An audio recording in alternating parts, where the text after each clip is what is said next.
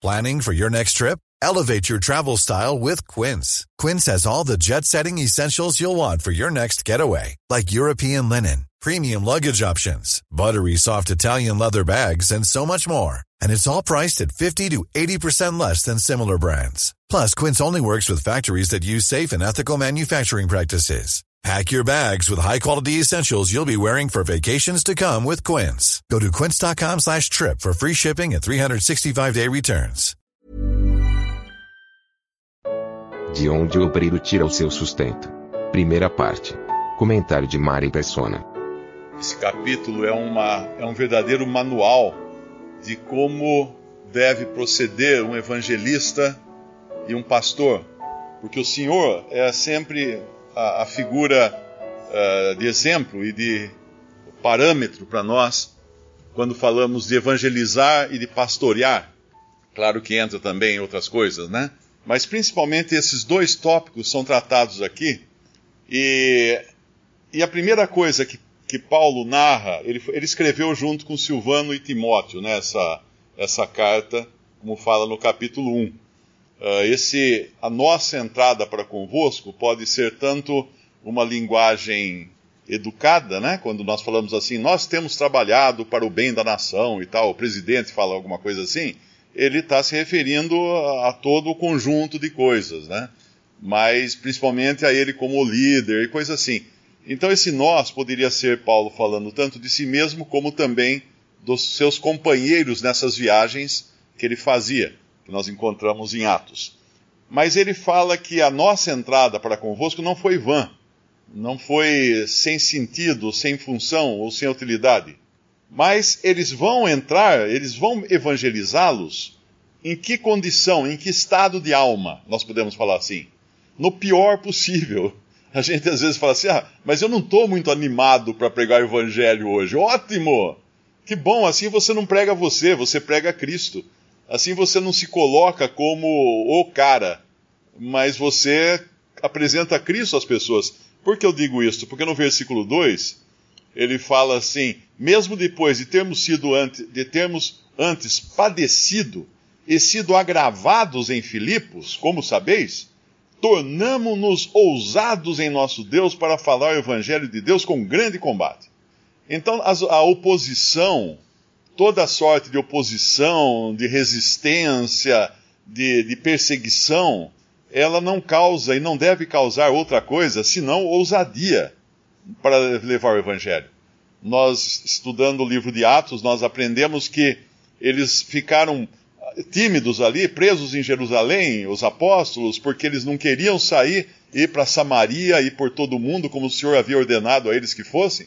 E eles ficaram ali. E aí o que Deus permite? Permite perseguição. Primeiro vem a morte de Estevão, depois eles são perseguidos e, e são espalhados até Samaria. Mas ainda assim, faltava por todo mundo. E aí então no capítulo 11 de Atos, mais uma perseguição violenta até que eles vão parar na, na Grécia, né? Eh, mas aí também não, não, não, não abandonaram, não saíram da barra da saia de Jerusalém, os apóstolos e os outros a não ser eles fazendo viagens uh, para certos lugares. Mas o que Deus permite no ano 70 da era cristã? Deus permite que Jerusalém seja destruída, a cidade seja destruída, o templo seja destruído, porque aí numa tacada só, tanto judeus como cristãos que, que não queriam largar a mão daquela cidade uh, tiveram que sair. A força de Jerusalém. E aqui então toda essa perseguição só tornou Paulo e os outros que o acompanhavam mais ousados para falar do evangelho de Deus. Não do evangelho da igreja X, o evangelho da igreja. Falar o evangelho de Deus. Pregar a Cristo. Como nós vemos que eh, Filipe, lá em Atos, ele pregava a Cristo em Samaria. Ele não pregava outra coisa, ele pregava a Cristo. E, e quando eu falo pregar a Cristo, é muito importante, porque às vezes a gente fica tão envolvido uh, de estar congregado ao nome do Senhor que nós acabamos patinando. Eu me lembro uma vez, uh, eu estava ao lado de, de, um irmão e ele conversando. Eu cheguei perto e estava conversando com o um rapaz, e o rapaz concordando com tudo sobre como, é, como deve congregar, como deve ser a igreja, e blá blá blá blá blá blá. Mas eu senti que tinha alguma coisa estranha no ar. pedi licença, entrei na, entrei na conversa e perguntei para o rapaz: Você crê que Jesus Cristo é Deus? Ele falou assim: Não, não é Deus. Falei: Ah, tá bom, então pera aí que nós vamos começar em outro departamento. Daí eu fui descobrir que o rapaz era testemunho de Jeová. Então, às vezes a gente entra num assunto e não, não sonda o terreno antes. Com quem que eu estou falando? Quem é essa pessoa? Ele, ele vai entender o que eu estou dizendo? Devo começar de Cristo. Eu me lembro quando minha filha escreveu um livro e ela foi para Goiânia para um dia de autógrafo, lá numa feira do livro, e o, o Jason, que era noivo dela na época, a acompanhou e ela estava lá dando autógrafo nos livros, ele sumiu, sumiu na feira sem falar uma palavra em português. Ela foi procurá-lo, ele estava no stand de uma editora de enciclopédias, sentado na frente de um vendedor, e o vendedor explicando tudo para ele, quais eram os planos de pagamento, como é que ele podia adquirir, como é que ia ser entregue a enciclopédia, e ele só sacudindo a cabeça, não entendendo bulhufas o que o homem falava. O vendedor em nenhum momento percebeu que ele estava diante de uma pessoa que não falava a mesma língua. Então a primeira coisa é entendermos com quem eu estou falando, depois apresentar Cristo para essa pessoa. E aí Paulo vem mais uma vez nesse manual de evangelismo. A nossa exortação não foi com engano. Por que engano? Porque o engano pode ser usado também na tentativa de converter pessoas.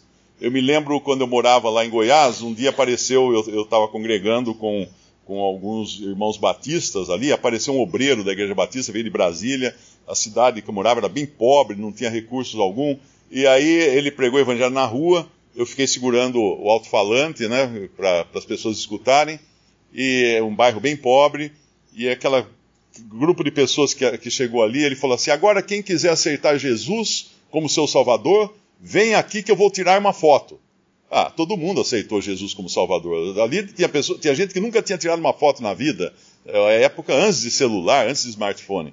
Então todo mundo aceitou, ele devia, provavelmente ele levou aquela foto pra, pra, para os que o enviaram, falar assim, olha quanta gente se converteu. Ó. Todos esses aqui aceitaram Jesus. Então engano é uma coisa que não deve ser usada pelo cristão que prega o evangelho. Um dos livros mais vendidos uh, para pregadores, pastores e tudo mais, o nome é Persuasão. É um livro escrito na década de 40 e ele é muito usado, ele foi escrito para vendedores, né, para pessoas que trabalham com vendas. Mas ele é muito vendido para pregadores, porque ele mostra técnicas de como você até enganar as pessoas né, para conseguir fechar uma venda. E aqui ele fala que não foi com engano, nem com imundícia. Ou seja, o que é pregar com imundícia? É baixar o nível, baixar o nível da, da pregação para chegar ao nível da carne.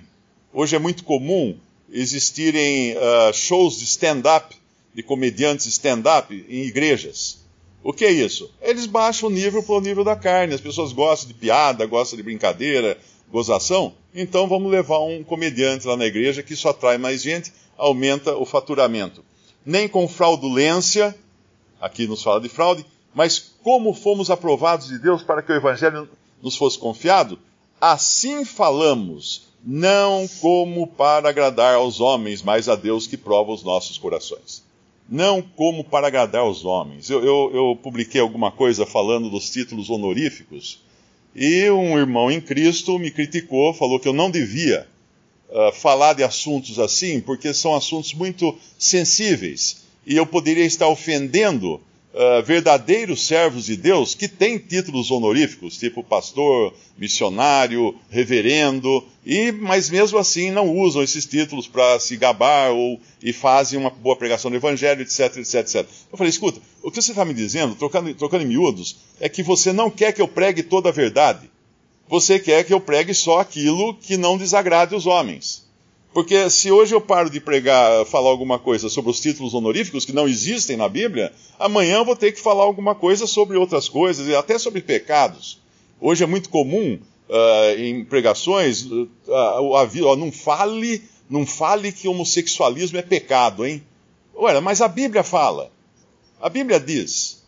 Inclusive eu tomo muito cuidado quando alguém me escreve perguntando, e às vezes eu vou publicar a resposta depois, eu deixo muito claro no começo que Deus ama o homossexual, mas Deus odeia o pecado, seja ele qualquer qual, qual que for. E na Bíblia, homossexualismo, na Bíblia, não é opinião minha, do Mário, mas a opinião da Bíblia, é pecado. Então, por que, por que eu vou privar de, de falar de, de coisas que Deus fala na Sua palavra para agradar homens? Como fala aqui, Paulo diz assim: uh, como fomos aprovados de Deus para que o Evangelho nos fosse confiado, assim falamos não como para agradar os homens, mas a Deus, que prova os nossos corações. Porque se formos falar para agradar homens, não vai sobrar nada.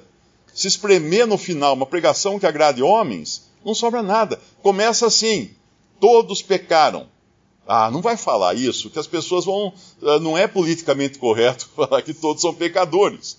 O Evangelho já começa ofendendo o homem. Porque o Evangelho é sim oposição ao homem na sua natureza carnal na, herdada de Adão. Aí no versículo 5, porque como bem sabeis, nunca usamos de palavras lisonjeiras, né, alisar o ego das pessoas, nem houve um pretexto de avareza o que é avareza? Amor, do, amor ao dinheiro. E isso Paulo, ele insiste nessa tecla em várias passagens da, das suas cartas. Se nós abrirmos em Atos capítulo 20, ele deixa muito claro isso. Atos capítulo 20, quando ele se despede dos anciãos de Éfeso, ele os encomenda, no versículo 32, ele os encomenda não a algum substituto de Paulo, como alguns acham que houve substituto de Pedro, uma linhagem de apóstolos ou, ou de papas ou coisa assim. Uh, versículo 32: Agora, pois, irmãos, encomendo-vos a Deus e a palavra da sua graça a Ele, que é poderoso para vos edificar e dar herança entre todos os santificados. Paulo apresenta Deus e a palavra e sai da frente. Paulo não fala assim, ó, agora irmãos, eu vos encomendo aos meus livros, que estão nas melhores livrarias, ou. Não. Ele os encomenda a Deus e a palavra da sua, da sua graça. E aí no versículo 33, ele deixa muito claro que de ninguém cobicei a prata, nem o ouro, nem o vestuário. Sim, vós mesmos sabeis que para o que me era necessário, a mim e aos que estão comigo, estas mãos me serviram. Tenho-vos mostrado em tudo que trabalhando assim é necessário auxiliar os enfermos e recordar as palavras do Senhor Jesus, que disse: Mais bem-aventurada coisa é dar do que receber. Essas palavras do Senhor Jesus você não encontra nos evangelhos, porque elas foram reveladas a Paulo. Muita coisa assim é assim na Bíblia. Por exemplo, quando fala que os discípulos estavam dormindo e o Senhor Jesus foi e orou ao Pai ali no jardim do Getsemane, as palavras dele estão registradas nos evangelhos, mas quem ouviu aquilo? Ninguém. Porque os escritores do, dos, dos evangelhos foram depois inspirados pelo Espírito Santo para falar palavras que ninguém ouviu, só Deus ouviu. Só o Espírito Santo tinha escutado.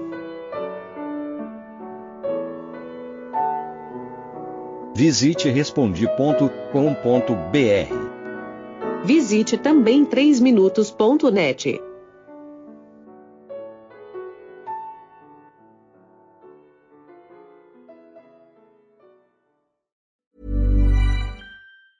Hi, I'm Daniel, founder of Pretty Litter. Did you know cats tend to hide symptoms of sickness and pain? I learned this the hard way after losing my cat, Gingy. So I created Pretty Litter, a health monitoring litter that helps detect early signs of illness by changing colors, saving you money and potentially your cat's life. Pretty Litter is veterinarian developed, and it's the easiest way to keep tabs on your fur baby's health right at home. Go to prettylitter.com and use code ACAST for 20% off your first order and a free cat toy. Terms and conditions apply. See site for details.